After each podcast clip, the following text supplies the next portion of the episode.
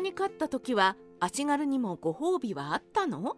あまたの名将が1世紀もの間生き残りのしのぎを削った戦国時代。しかし江戸時代前期の兵学者大道寺雄山が表した落ち母集によれば戦場において1000人が戦死した場合武士の戦死は100人から150人。残りの850人は農民や下人だったと記録されています。そんな派手な合戦の地味な主役。足軽ですが合戦に勝った時には褒美なんてあったんでしょうか。足軽はどうやって合戦に出されたのか。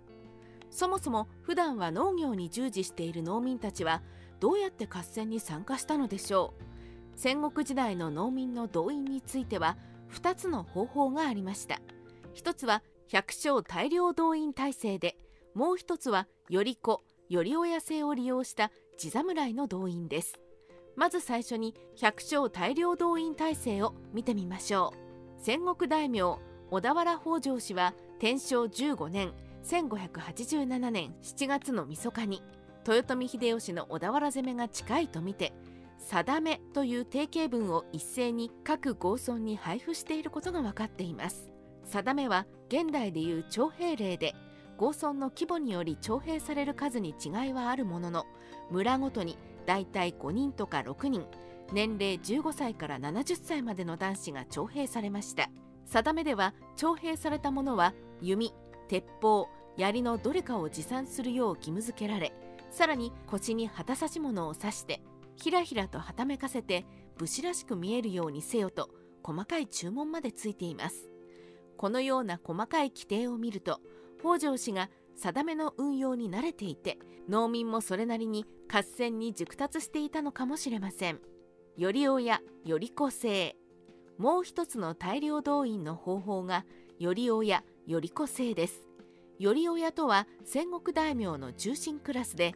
国人とか国衆と呼ばれ戦国大名の領内で市場を支配していました。頼子は頼親の支配下にある地侍や土豪のことで彼らは反応藩士で合戦がない時には農地を耕し合戦があると頼子として頼親に従っていました。頼子は規模の小さな自作農で武器防具といっても一両具足しか持っていませんが名字を持っていて名字の百姓と呼ばれ普通の農民よりはランクが上でした。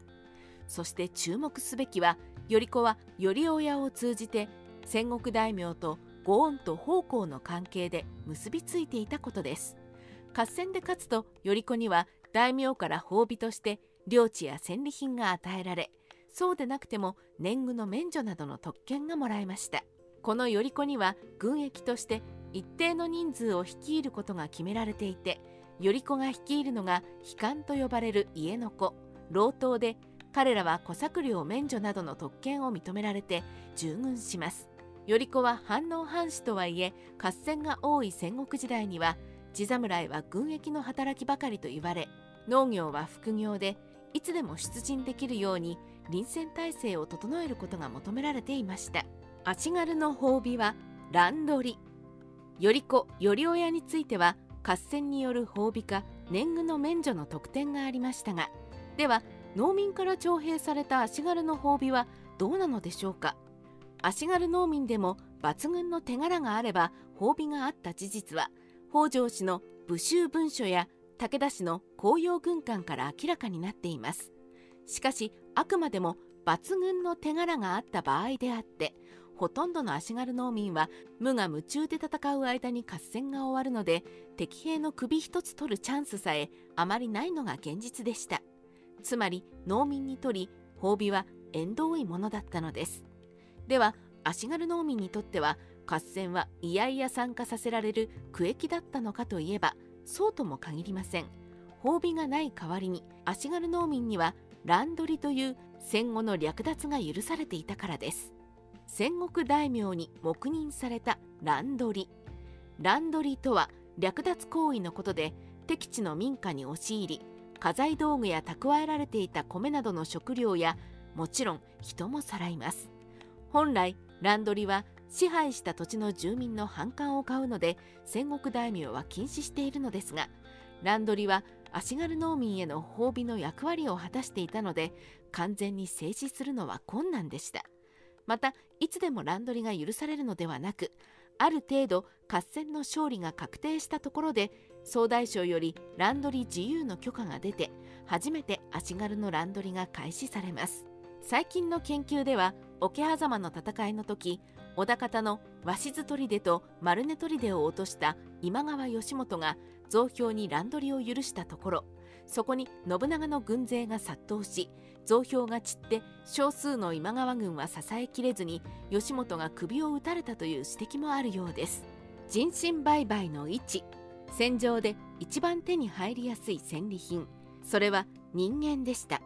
戦国時代はどこでも人手不足で人間を必要とし敵国の領民を捕らえて売り飛ばすために城内に人身売買の位置が立つほどでした。人間は怪我していなければ自分で歩きますし食事と適当な休憩さえ与えれば牛馬と違って世話をする必要はありません。言葉も通じますしあらゆる作業に従事させられるので重宝だったのです。甲斐の妙法時期という資料では1人2関門から10関門で現在価格では20万円から100万円の値打ちがついたそうです。足軽農民は合戦で巧妙を立てようではなく命を張った対価として乱取りで利益を得ることを第一に考える人々でした。まあ彼らだって戦死者の8割から9割を占める消耗品扱いですから略奪でも許されないとやってられなかったのでしょう。逃亡すると味方に切られる足軽。命がけの合戦でも勝てばそれなりの戦利品を得られた農民足軽たちですが負け戦になると一転して落ち武者狩りにあって狩られるという悲惨な境遇でした。それでも武士であれば敗戦でも華々しく戦い投資したというのは子孫に対する遺産になりますが無名な足軽ではただの犬死にです。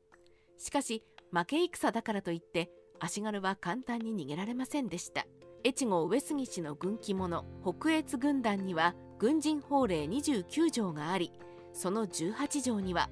あるいは主あるいは組頭戦死の時にはその支配下の兵は一箇所を守り共に死すべし。もしその場から逃れるものあれば立ちどころにしてこれを中殺する。このようにあり足軽であろうと主あるいは部隊長が死ねば逃げずに共に死ねと命ずるものもありその場合踏んだり蹴ったりです。戦国時代ライターカワウソの独り言。